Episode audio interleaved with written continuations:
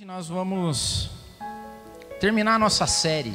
Não sei se você está acompanhando, mas já faz alguns meses, algumas semanas, que a gente tem falado e pedido a Deus que nos livre do mal.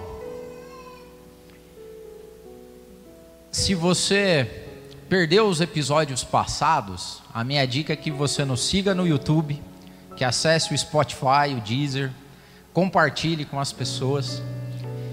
E tem sido uma série difícil, porque falar sobre mal, sobre maldade, é pesado. Mas é necessário, à medida que nós sofremos ataques, tentações, temos o inimigo ao nosso derredor buscando nos tragar, nos enganar, com suas astutas ciladas. E nessas últimas semanas a gente tem refletido sobre isso, pedido temos pedido para que Deus abra os nossos olhos, que nos faça enxergar, obrigado Du, onde estão as armadilhas, como que elas chegam até nós, para que a gente tenha cuidado todo dia de manhã, que a gente não ande displicente. E hoje nós vamos terminar e eu queria que você abrisse a palavra de Deus aí no livro de Provérbios, capítulo 6.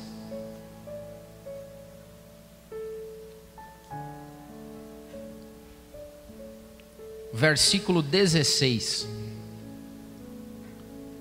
Provérbios 6 e 16, a palavra de Deus diz assim: Estas seis coisas o Senhor odeia, e a sétima a sua alma abomina: olhos altivos, língua mentirosa, mãos que derramam sangue inocente o coração que maquina pensamentos perversos, pés que se apressam a correr para o mal, a testemunha falsa que profere mentiras, e o que semeia contendas entre irmãos.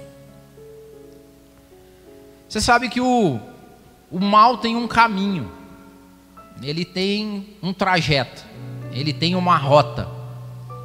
E o caminho do mal, a rota do mal, o trajeto do mal, ele é contrário ao caráter de Deus.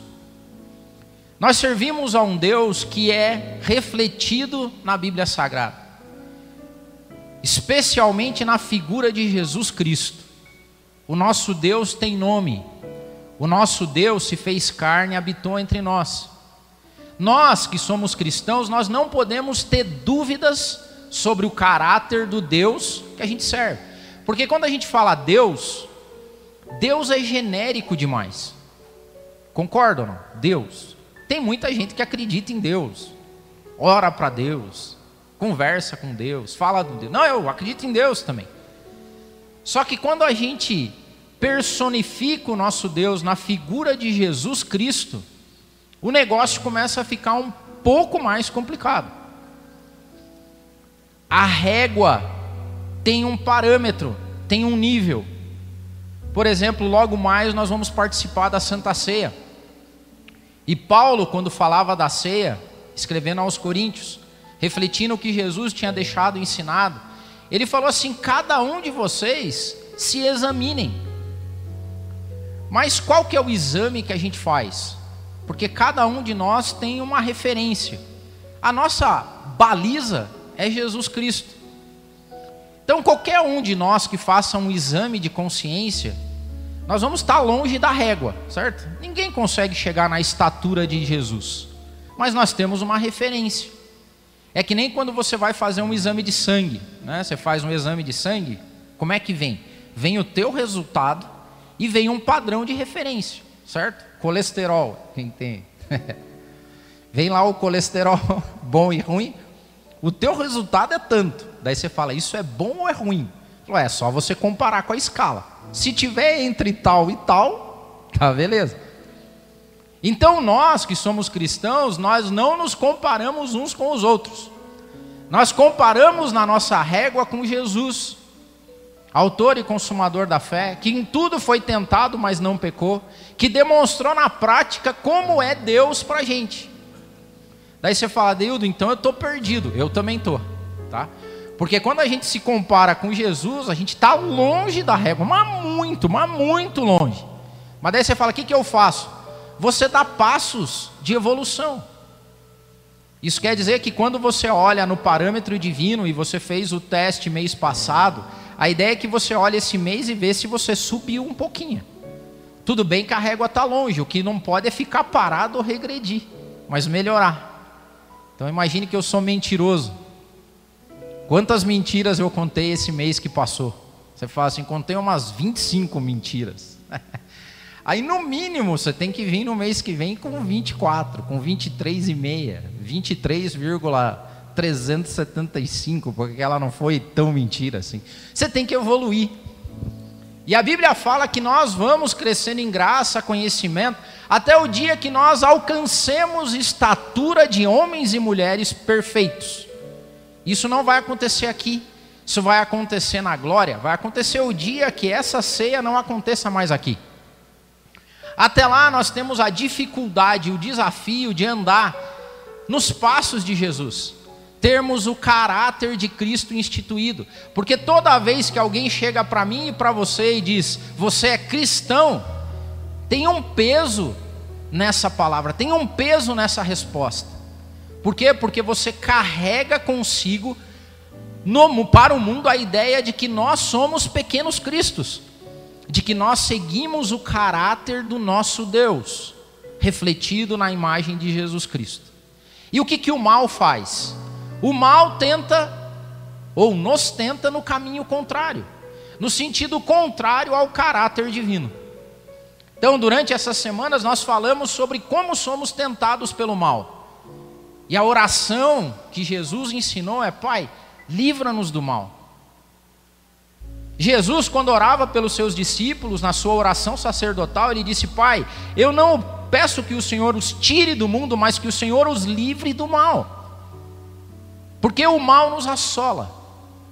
E hoje eu quero terminar com essa passagem onde o sábio Salomão, escrevendo em Provérbios, fala sobre coisas que são antagônicas ao caráter de Deus.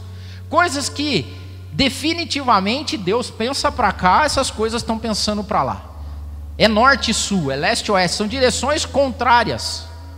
E a primeira coisa que ele fala é que Deus odeia Olha, é pesada a palavra. Essas coisas o Senhor odeia. Significa que definitivamente Deus rechaça. Não tem Deus nisso. E a primeira delas é olhos altivos. Sabe o que é olhar altivo, altivez? É aquela galera que olha para as outras pessoas assim, ó. Tipo, eu tô aqui, você tá aqui. Eu sou mais alto, eu sou mais elevado, eu sou diferente. Já viu gente assim ou não? E o diabo nos tenta com isso. Nos tenta no sentido do eu não sou como você. A altivez de espírito. Por que, que isso é totalmente contrário a Deus? Porque Deus se rebaixou para estar tá entre a gente. Deus se esvaziou. É inadmissível que qualquer cristão ou que leve essa insígnia de cristão tenha postura altiva em qualquer lugar da sociedade, no trabalho, na igreja, pior ainda, com os amigos, na família, porque o nosso Deus, não tendo usurpação ser como Deus, se esvaziou. Isso significa que Deus abriu mão da sua glória, que não era pouca, que não é pouca. Deus abre mão da sua glória, vem e habita entre nós para morrer uma morte, uma morte de cruz. Entrega a sua vida a favor dos outros. Jesus, Deus, Deus, não olhou com altivez para ninguém. Quando Pilatos estava diante dele, Jesus não olhou com altivez quando Herodes, quando uma prostituta, quando amigo, seja quem for, centurião, mulheres, crianças. Jesus nunca olhou para a altivez para as crianças. Já falei isso, um bom termômetro para ver se é um bom cristão, essa criançada gosta de você. Porque criança não engana, né?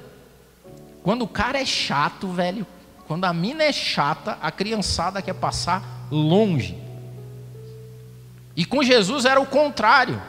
A criançada queria estar perto dele. Tanto que ele falou: pô, não, não impeçam aí a criançada, não. Deixa eles virem aqui que a gente vai bater um papo. Olha os altivos. Pessoas que se consideram mais do que as outras. Pessoas que se consideram mais abençoadas, mais ricas, mais inteligentes, mais N coisas. Isso Deus odeia. Pessoas que têm algumas características, primeiro, não ouvem as outras pessoas.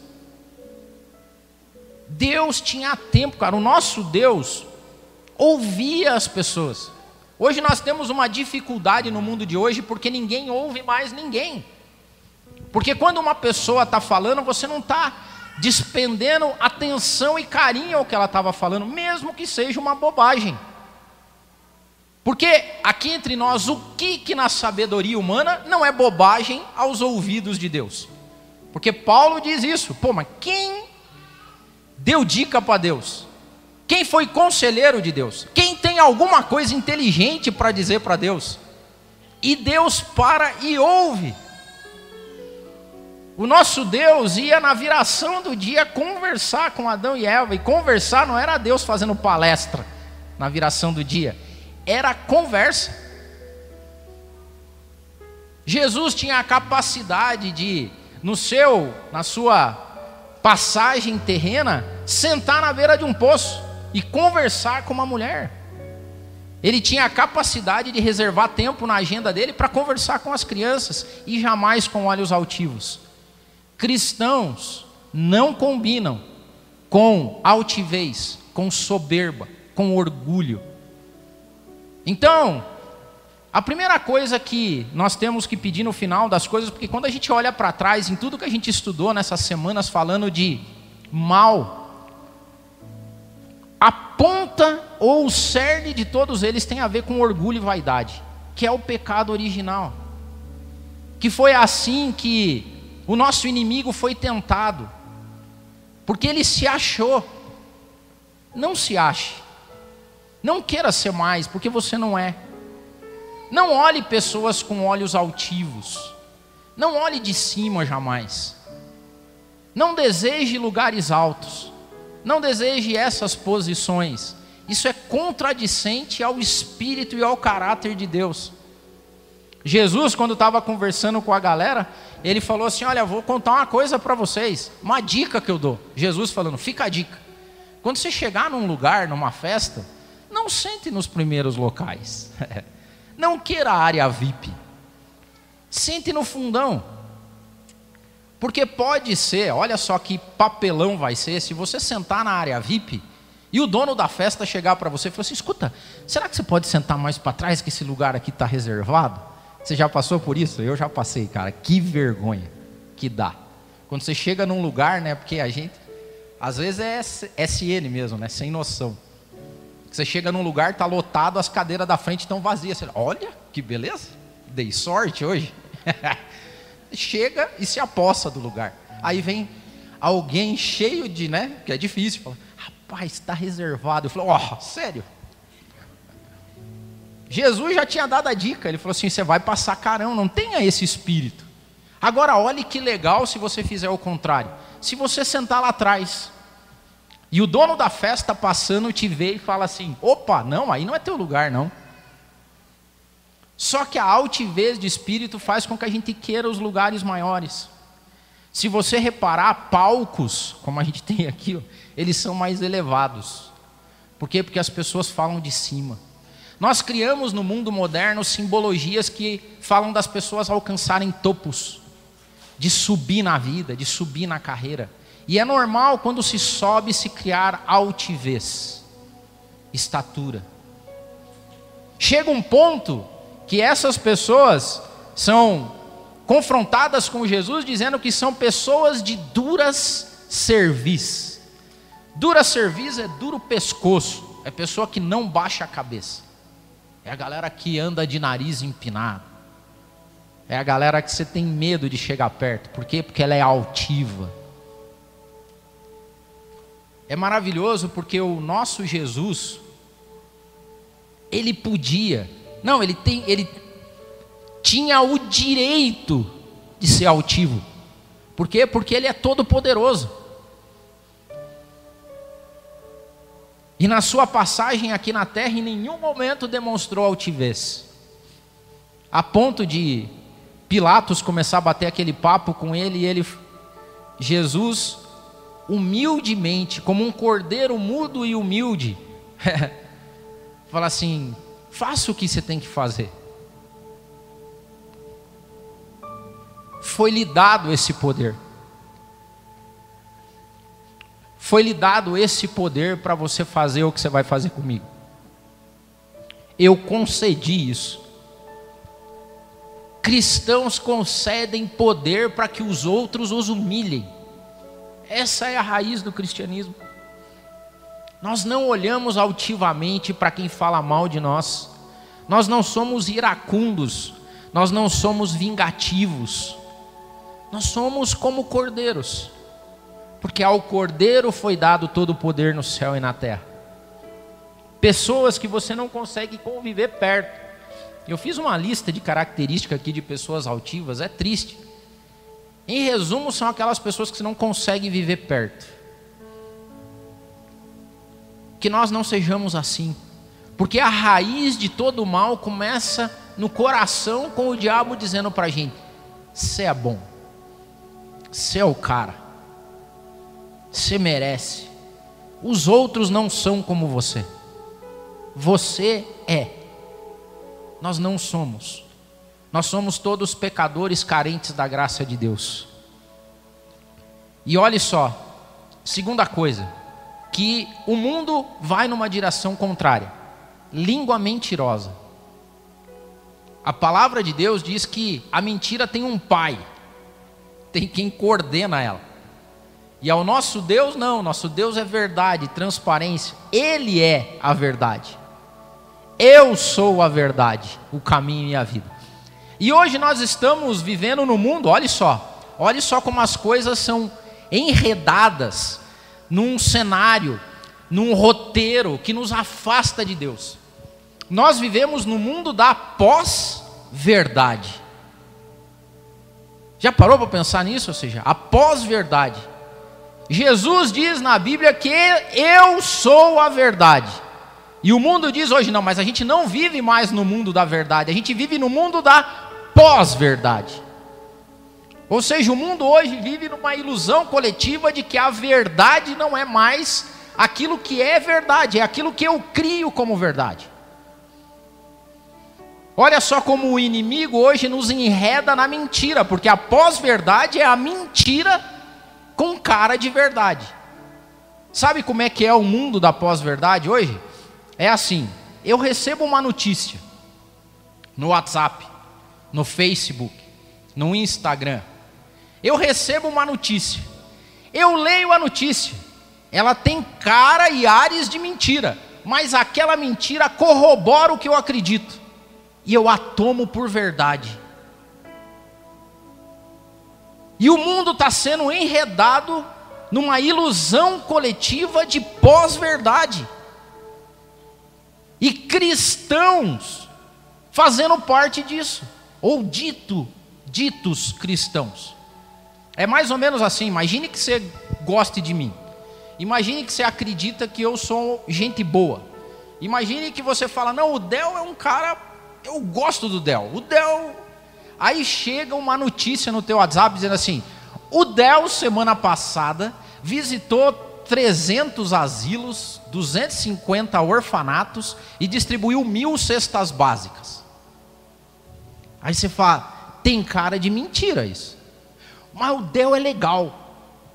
Então eu acho que vale a pena eu contar essa mentira. É assim que o mundo está hoje. Porque você acredita numa coisa que corrobora aquilo que as teus, tuas crenças, teus princípios, tua religião, e mesmo sendo mentira, você passa adiante. Deus odeia palavra mentirosa.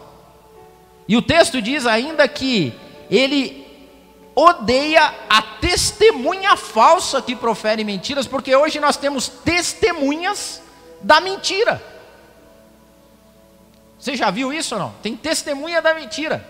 Por quê? Porque você fala assim, mas, mas escuta, você me mandou um zap aqui que o Del distribuiu não sei quanta, fez isso, eu não vi isso. É, não, então, mas o tio da prima, da cunhada, lá do, do, do bairro onde ele mora, é, postou na, no site do vereador e estava lá, ele tava. A gente cria testemunha e você vira uma testemunha falsa do que não existe.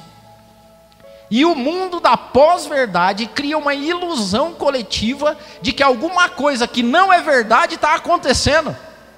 E a galera dá glória a Deus por isso. O diabo enganou uma, quase uma geração inteira. Sabe quando me dói no coração, e me permita dizer isso, porque isso é mal quando a gente vê anciãos, as pessoas que vieram antes de nós, que nos ensinaram a Bíblia, que nos deram aula de escola dominical, que nos ensinaram na família, proferindo mentiras. Ou seja, na visão pré-apocalíptica, o diabo prepara um ambiente onde pessoas serão enredadas na pós-verdade com ilusões coletivas e sem saber caminhando na direção da destruição, porque a palavra de Deus diz que Deus odeia essas pessoas. Por mais que alguma coisa defenda o que você acredita, por mais que alguma coisa referende as tuas crenças e valores, se isso não for verdade, Deus não está nisso. Entenderam? Nós temos que acordar todo dia e fazer, pedir para Deus que nos ilumine na verdade. Jesus Cristo é a verdade. E quando a gente vai para Jesus, o que, que nós temos lá?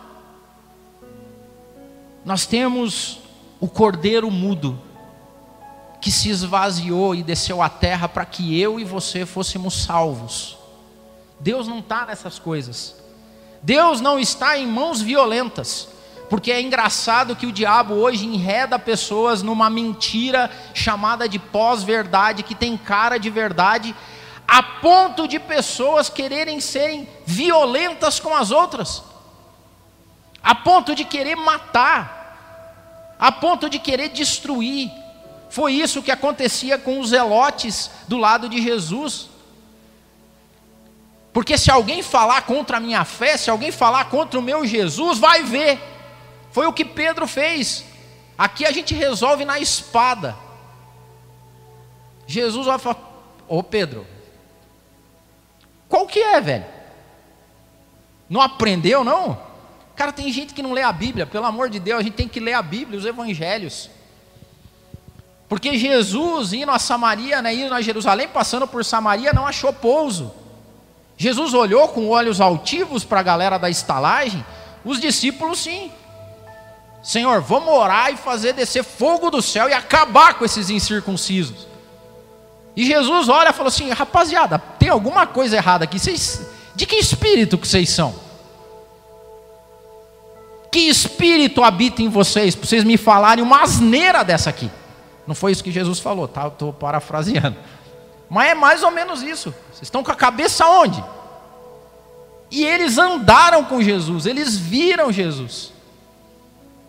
Jesus, que preso na cruz, podia ter falado um monte de impalpérios, não, mas a primeira oração da cruz, o primeiro clamor da cruz é: Pai, perdoa essa galera aí, eles não sabem o que eles estão fazendo, eles estão enredados, eles não me conhecem, mas nós somos cristãos, a gente conhece Jesus, a gente lê a Bíblia, ou diz que lê, porque é inadmissível a gente ir em algum caminho que seja contrário a um cordeiro que morreu.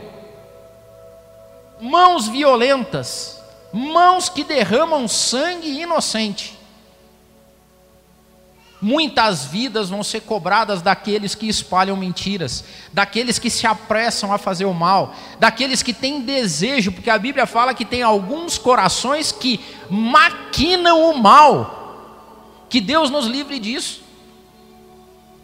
Como é que você pode, já pensou, conviver com uma pessoa que maquina o mal, maquina a mentira, maquina a violência contra outras pessoas? Coração que maquina pensamentos perversos, seja com quem for, com quem for, porque Jesus olha para os algozes dele, pessoal mal, ruim, tem gente ruim que quer nos matar, e ele fala assim: perdoa esses, pai, perdoa esses. E quando a galera ia reclamar também, por que em sã consciência isso acontece, Jesus fala: entendam, eu não vim para quem está são, eu vim para os doentes, eu vim para aqueles que precisam de salvação. Se você já é salvo, ore para que os outros sejam salvos. Não corra se apressar pelo mal, não espalhe mentiras. O diabo está nos enredando. Que essa não seja a nossa realidade. A Bíblia fala ainda de pessoas que criam contenda entre irmãos. É sério, gente, quando isso é traduzido no dia a dia, é aquele irmão teu, parente, que diz assim: não dá mais para ficar nesse grupo.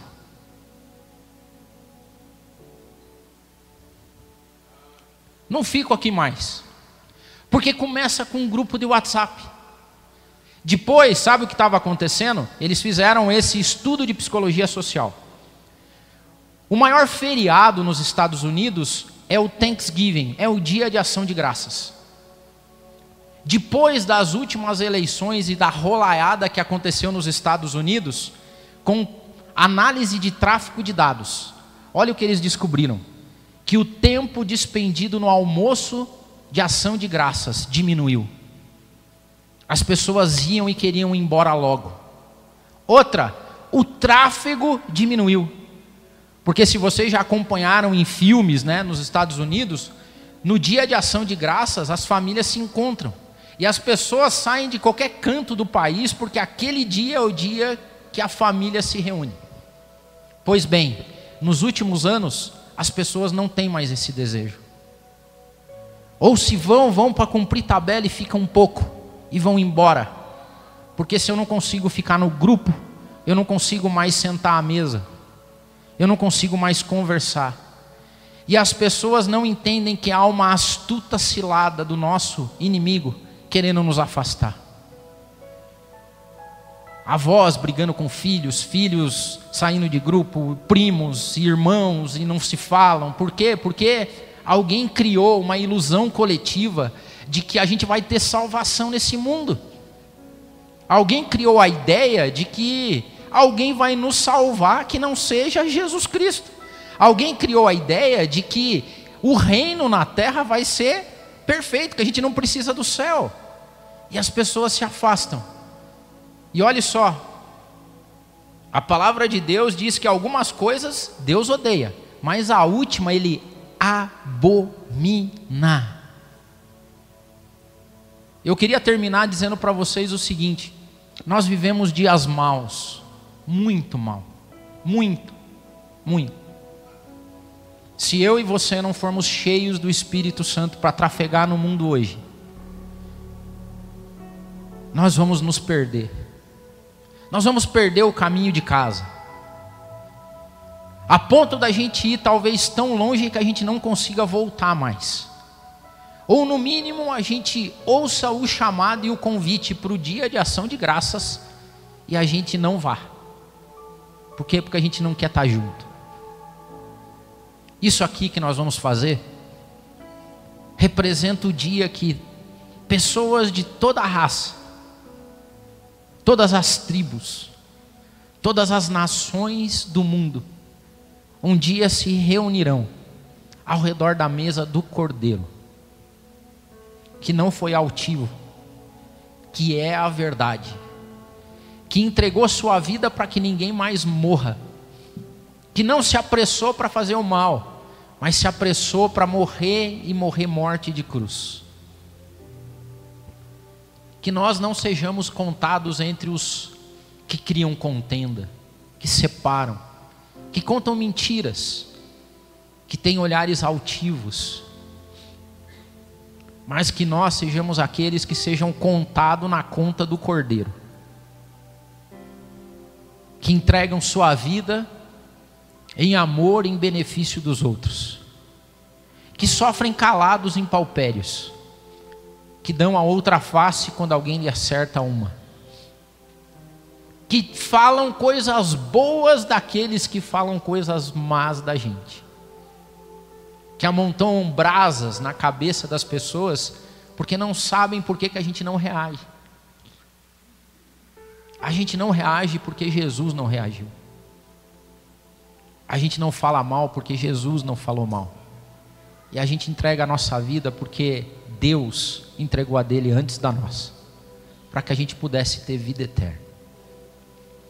Hoje eu tomo essa ceia pedindo para que Jesus me livre do mal.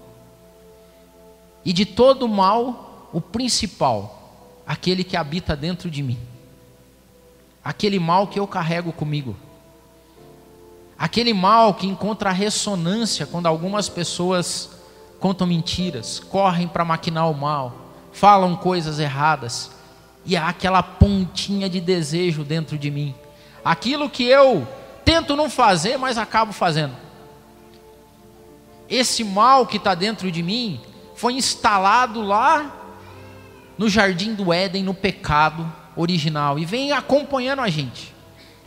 Mas Romanos diz que Paulo, escrevendo aos Romanos, diz que assim como o pecado entrou no mundo através de Adão, esse mesmo pecado sai pelo sacrifício de Jesus Cristo na cruz do Calvário. Se coloque em pé, nós vamos orar e nós vamos participar da ceia. E fechando essa série, o meu desejo é que ao você tomar o pão, ao você tomar o cálice, você diga o seguinte: Senhor, melhora o meu exame. mês a mês eu quero vir aqui comparar o meu exame e dizer: eu estou mais humilde, eu estou menos criando contenda, eu estou menos falando mentira, eu estou mais ajudando, eu estou mais morrendo, Pai, eu estou mais morrendo para mim mesmo e renascendo para Ti. Nós vamos orar consagrando a Deus esses elementos. Mas faça um exame. A gente ficou durante nove domingos falando sobre várias espécies de mal.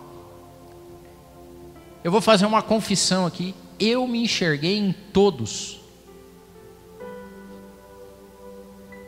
E a cada domingo eu pedi para Deus: Senhor, me melhora.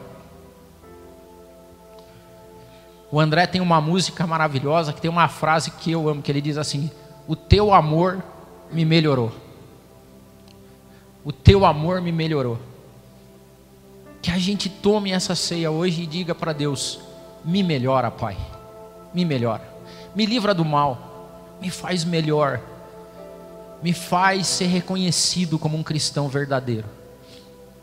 Senhor, nós consagramos a Ti esses elementos, que aqui simbolizam o Teu sacrifício na cruz do Calvário, meu Pai amado, que aqui simbolizam o Senhor entregando o Seu corpo por amor de nós, sofrendo toda sorte de impalpérios, sendo cuspido na cara, tendo as suas roupas retiradas, ó Pai, levando chicotadas, sem nenhum olhar altivo, recebeu uma coroa de espinhos, o sangue quente desceu na sua fronte. O Senhor foi feito escárnio, Pai amado, com multidões zombando do Senhor, xingando, jogando pedras. O Senhor carregou a cruz até o alto daquele monte. Lá o Senhor foi pregado, Pai amado. O Senhor passou necessidade, pediu sede, recebeu vinagre. O Senhor foi traspassado por uma lança, Pai amado. O Senhor foi judiado, menosprezado, quebrado, maltratado. O Senhor verteu o seu sangue naquela cruz, ó Pai amado, para que a minha vida fosse mais alva do que a neve. E hoje nós, Pai, te pedimos que ao participarmos dessa ceia, nos melhore, Pai. Nos melhore por amor de Jesus Cristo. Não nos mantenha do jeito que a gente sempre foi e é. Que a gente seja melhor, ó Pai amado. Livra-nos do mal. Livra-nos do mal. Livra-nos do pecado, retira isso de nós, ó Pai. Até o dia que a gente glorifique ao Senhor no céu. É isso que a gente espera, Deus amado. Que a gente não crie contenda entre nós, que a gente tenha prazer na mesa, que a gente tenha prazer na vida, que a gente não desvie a nossa salvação um milímetro sequer do nosso único Salvador e Redentor, Jesus Cristo. É o que nós te pedimos no nome de Jesus. Amém. Amém.